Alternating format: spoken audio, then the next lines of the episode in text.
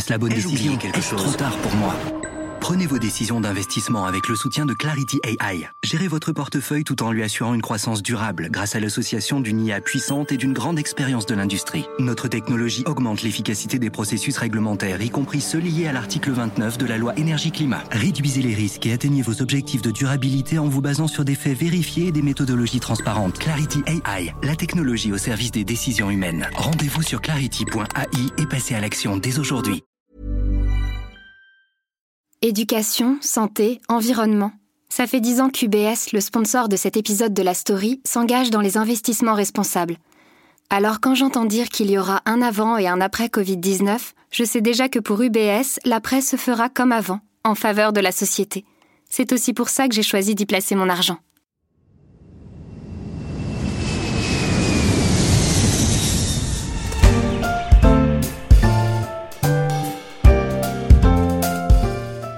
Chaque semaine, près de 9800 Airbus sillonnent le ciel. Depuis sa création il y a 50 ans, l'avionneur européen a même livré 12 000 avions. Et Airbus, qui fait aujourd'hui jeu égal avec Boeing, estime que la flotte mondiale d'avions passagers devrait doubler en 20 ans pour atteindre 48 000 appareils. Le groupe pan-européen espère être aux premières loges, grâce notamment à son A320 produit à plus de 8 000 exemplaires.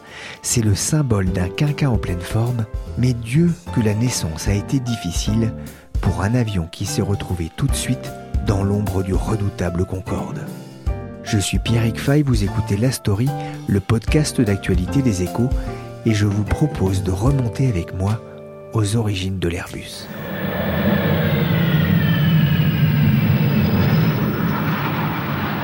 Nous sommes en 1969.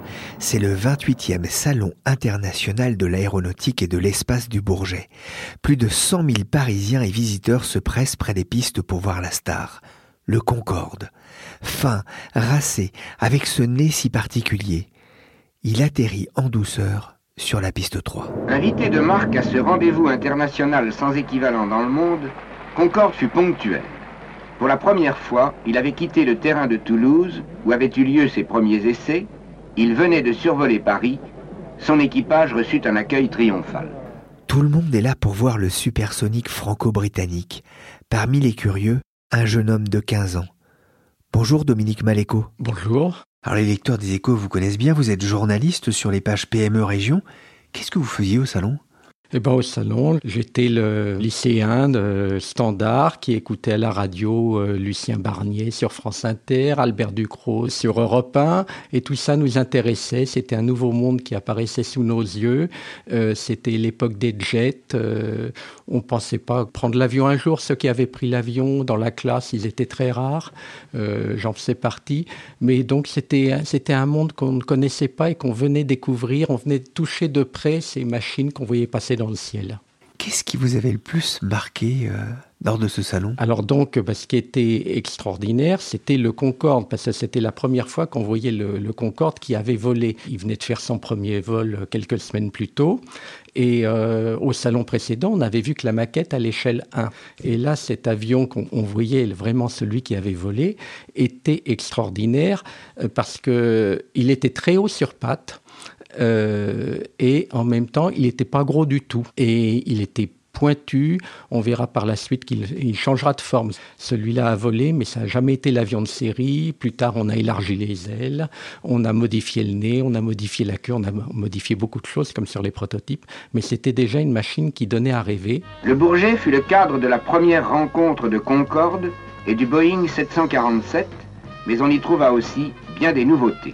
Elle était parquée en, pratiquement en face du Boeing 747 qui lui était le contraire. C'était un gros Boeing 707, un des avions les plus répandus. Et euh, on se disait, bah, finalement, le Concorde, c'est très en avance sur le Boeing. Et on ne se doutait pas du tout de la révolution qu'on avait sous les yeux, parce que l'avenir montrera que c'est Boeing qui avait raison. Dominique a gardé de cette rencontre une photo en noir et blanc, un peu abîmé. Ce qu'on voit là, on voit donc un Concorde 001, donc le prototype français. Il sera rejoint quelques jours plus tard par le prototype britannique. Et on voit donc ce Concorde On voit dans le fond le Boeing 747 avec aucune marque de compagnie. Il y a juste écrit Boeing 747 comme si ça lui suffisait. On voit au premier plan un hélicoptère euh, Gazelle, sans doute un des premiers construits par euh, Sud Aviation. C'était une évolution de l'Alouette avec une queue différente et un avion qui appartenait, qui était fait aussi par euh, Sud Aviation, donc le, constructeur français du Concorde, et qui est un Moran-Saulnier, un petit avion de tourisme, hein, quatre passagers, euh, et tout ça cohabitait sur la piste euh, avec Concorde.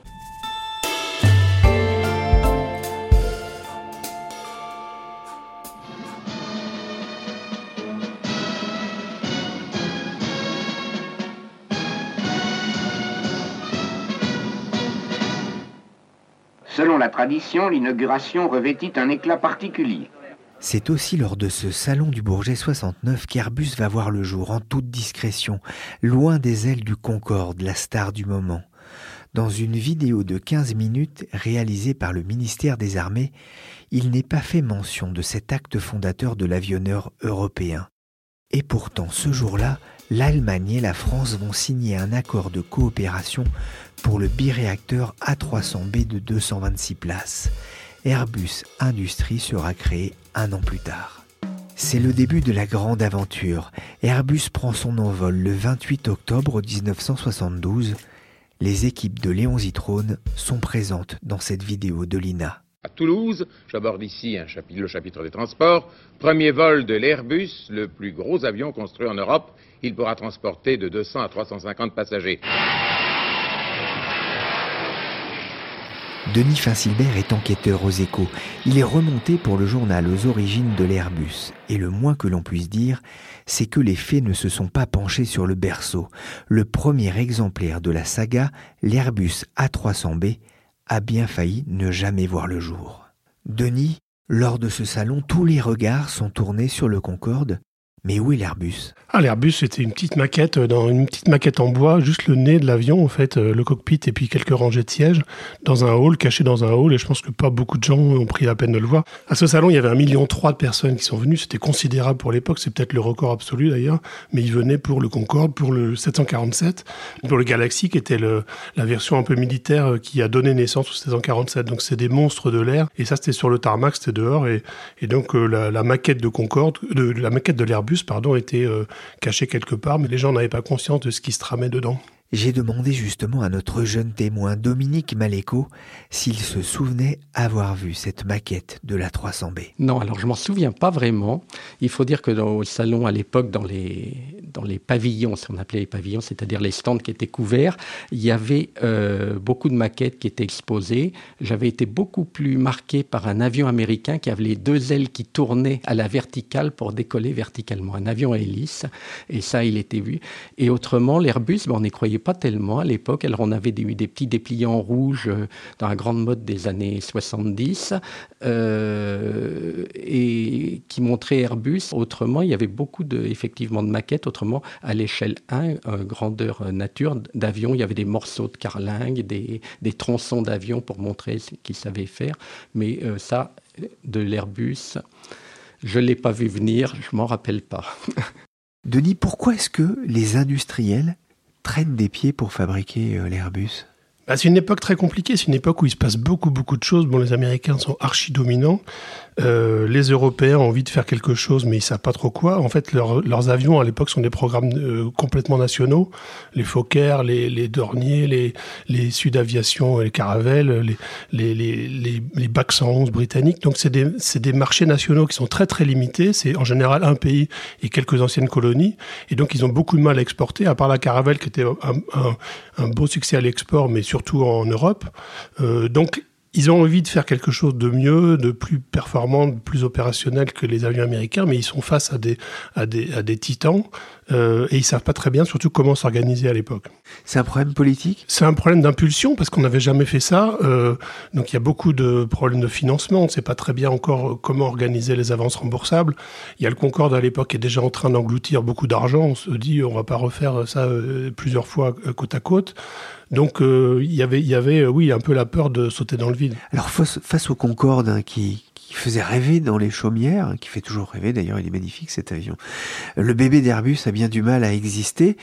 Et pourtant, un homme va y croire, il s'agit d'un haut fonctionnaire, dont le nom va être resté célèbre, Jean Perlevade. Oui, alors il n'était pas tout seul. Il est rentré en 63 à l'ancêtre de la DGAC, le service général d'aviation civile.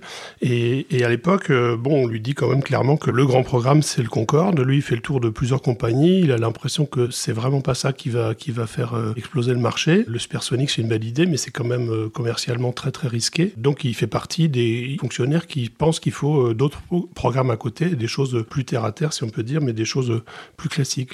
Ce qui va pas être simple, c'est que le Concorde a un, grand supporter. Charles de Gaulle. Oui, bah c'est, Concorde, c'est le prestige absolu. C'est, c'est, euh, des choses qu'on n'a jamais faites. Euh, euh, c'est franco-britannique. Alors les Anglais se sont déjà plantés avant avec le Comet. C'était le premier avion à réaction qui a eu beaucoup beaucoup de problèmes de conception avant. Donc ils voulaient absolument damer le pion aux Américains et ils ont fait quelque chose qui était aussi là très risqué. Donc avec Concorde, d'une certaine façon, on continue un peu dans la même veine en bilatéral franco-anglais. Et, Charles de Gaulle pense que pour les questions de prestige et d'indépendance nationale, c'était vraiment important de l'avoir. Le Concorde, c'est un avion franco-britannique. Mais avec Londres, sur le projet Airbus, c'est un peu je t'aime moi non plus. Ah, les Anglais, ils ont failli faire tout capoter depuis le début, puisque euh, dès le départ, ils sont, ils sont euh, euh, en cheville avec les Français pour faire un, programme l'A300 sur une base équilibrée. Et puis au fur et à mesure, comme Rolls-Royce était beaucoup plus attiré par le, le Tristar américain pour placer son moteur que par l'Airbus auquel ils croyaient pas. Finalement, les Anglais, les Anglais disent niet au programme quelques semaines avant le fameux Bourget 69. Et donc, il a fallu euh, euh, les remplacer en catastrophe. Euh, et c'est les Allemands qui mettront tout l'argent sur la table que les Anglais voulaient pas mettre. Mais c'était une des causes d'échec prévisibles la plus importante. Ils ont mis des années. Il faudra après dix ans après pour que les, les, industriels British Aerospace, qui à l'époque n'existaient pas, reviennent dans le programme, qu'on lui fasse une place pour fabriquer les ailes. Euh, et il aura fallu 30 ans, 30 ans après ce Bourget pour que British Airways commande ses premiers Airbus. Les Anglais sont déjà proches du Brexit aérien. Denis, et les Allemands, que font-ils? Ils prônent l'intégration? Les Allemands, oui, les Allemands. Alors, les Allemands, ils avaient un énorme complexe depuis la fin de la guerre. Ils n'avaient pas de, ils avaient plus de bureau d'études ils faisaient des choses en sous-traitance pour les autres. Mais il y avait énormément d'industriels qui étaient prêts à travailler et qui demandaient que ça. Donc, euh, donc ils ont tout fait, à la fois des esquisses d'ailleurs un peu, un peu délirantes euh, dans les années 60, euh, beaucoup plus complexes à mettre en œuvre que, que l'Airbus final.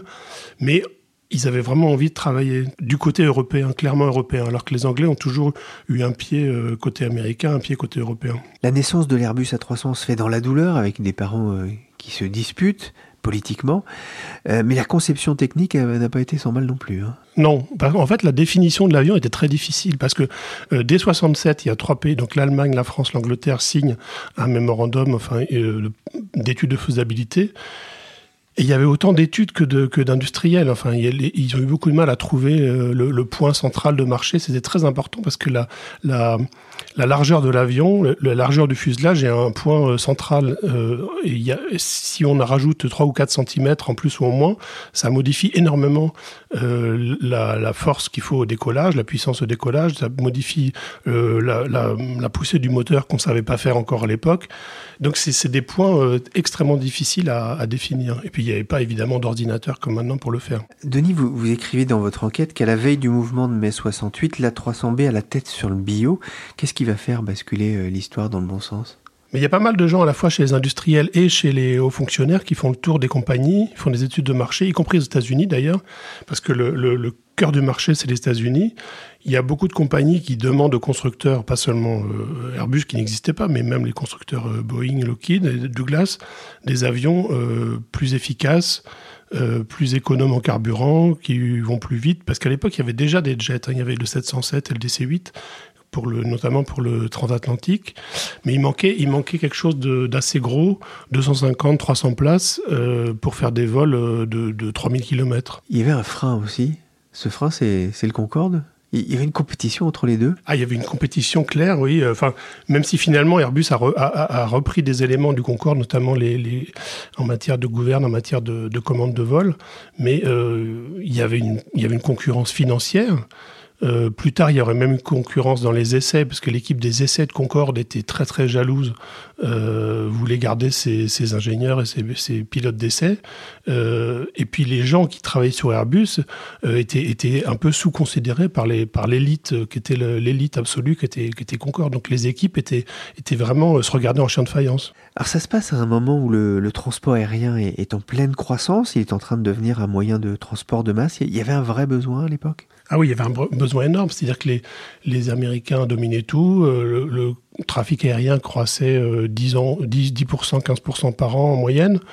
Euh, les vols transcontinentaux commençaient à se mettre en place. Et donc il y avait une réflexion sur, euh, comme la plupart des avions à l'époque, euh, les avions de ligne faisaient plutôt 125, 150 places, euh, il y avait une réflexion déjà à l'époque sur l'encombrement des aéroports. Et donc on se disait, si on a des avions qui font deux fois cette taille, avec des plus gros moteurs, eh ben, eh ben, on sera moins encombré, on aura des, des, des, une activité plus, plus calme au sol. Alors la 300 va mettre beaucoup de temps avant d'intéresser euh, les compagnies aériennes. En juin 1976, j'ai vu que le carnet de commandes ne comptait que 33 commandes fermes et 23 options. Qu'est-ce qui va faire décoller les ventes?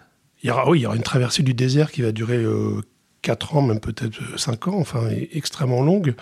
Euh, il y avait un problème de crédibilité parce qu'Airbus, personne connaissait Airbus. Même les, premiers clients qui ont acheté, c'était les pays Airbus, mais très peu de commandes. Euh, Air France, Iberia, Lufthansa sont les premiers clients, mais ils achètent par 3, 4, 6, enfin vraiment très peu d'avions à chaque fois parce qu'ils sont, ils sont très euh, pro-Boeing ou pro-Douglas à l'époque. Donc ils, ils commandent un peu contraints et par leur gouvernement parce que c'est des entreprises publiques. Euh, donc même, ça, c'est quand même un amorçage très difficile. Ensuite, le crack pétrolier. Donc crack pétrolier, 74, le baril multiplié par 6. Euh, donc euh, un gros trou au moment où il fallait pas. les Américains avaient imposé des droits de douane à tous les avions sur leur sol non américain, alors chose que ne faisaient pas les Européens il y a eu des dévaluations du dollar, les avions ont été facturés en dollars parce que les clients voulaient comparer des choses comparables. Donc, en fait, tout était vraiment euh, contre les Européens. Et euh, donc, quand la, la crise s'est estompé. Là, les, commandes ont pu, reprendre Petit à petit, Air France a été le premier à déverminer l'avion. Il a enlevé énormément de défauts. Euh, c'était le premier client opérationnel, le premier vol 74 sur Paris-Londres. Euh, et ils ont, demandé à Airbus des tas et des tas et des tas d'améliorations qui ont été faites et qui ont été appliquées ensuite à la série des avions et qui ont servi à convaincre les compagnies qu'elle pouvait faire des, des, temps de vol un peu plus longs que, que ce qu'elle craignait. Donc, euh, première commande importante, 78 seulement, euh, John Borman, un ancien astronaute qui détient la compagnie Eastern, qui va contre l'avis de toute son administration, enfin l'administration américaine qui a tout fait pour empêcher cette commande. Euh, c'est un pari un peu fou. Euh, Airbus euh, prête quatre avions qui étaient des blanches, c'est-à-dire des avions qui étaient fabriqués sans client, les prête euh, gratuitement pendant six mois pour que Eastern les utilise sur son réseau domestique. Eastern est très contente et finalement en 78 il commande 23 à 300. Donc ça a été le, premier vrai, après la vraie commande significative, disons hors d'Europe, qui a donné à l'avion une légitimité qu'il n'avait pas jusque-là. De ces ateliers toulousains, sortent la moitié des grands avions commerciaux du monde, et cela fait 50 ans que ça dure. Cinq décennies et, 12 000 avions livrés euh, plus tard, que symbolise Airbus aujourd'hui? Bon, le carnet de commandes, c'est presque 10 ans de production. Euh, euh, il y a 7200 avions à fabriquer encore pour les années qui viennent à Toulouse, mais aussi à Hambourg, aussi aux États-Unis et en Chine, puisqu'il y a quatre lignes de production contre une seule à l'époque. Airbus, bon, évidemment, c'est l'unité européenne. Airbus s'est élargi énormément a aussi quand même élargi son activité à beaucoup beaucoup de sous-traitants américains, y compris les motoristes. Donc c'est pas euh, uniquement réservé aux Européens. Bon, alors évidemment, il y a eu quelques échecs, bien sûr. Euh, la 310, qui était la version raccourcie de la 300, la 340, qui n'a pas très bien marché, la 380, qui a été un échec euh, probablement plus gros, mais aussi beaucoup de succès euh, et beaucoup de, beaucoup de synergie opérationnelle dans les cockpits entre les avions de la gamme. On va se quitter en chanson. Vous connaissez The, The Airbus Song? Non, on va dire non. On va écouter.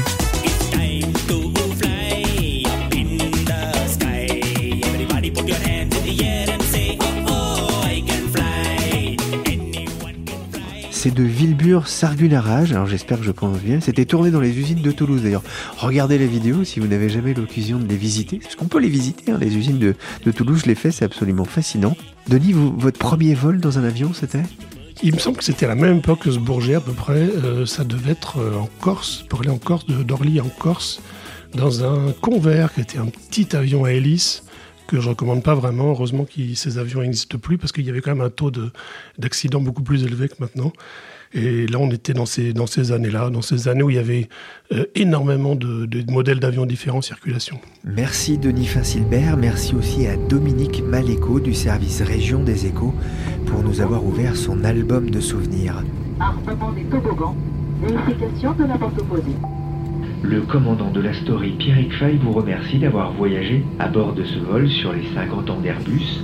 Mon copilote Michel Varnet et le chef de cabine Nicolas Jean se joignent à moi pour vous souhaiter bonne continuation. N'oubliez pas vos bagages à main ni de vous abonner à la story des échos. Pour l'actualité en temps réel, c'est sur leséchos.fr.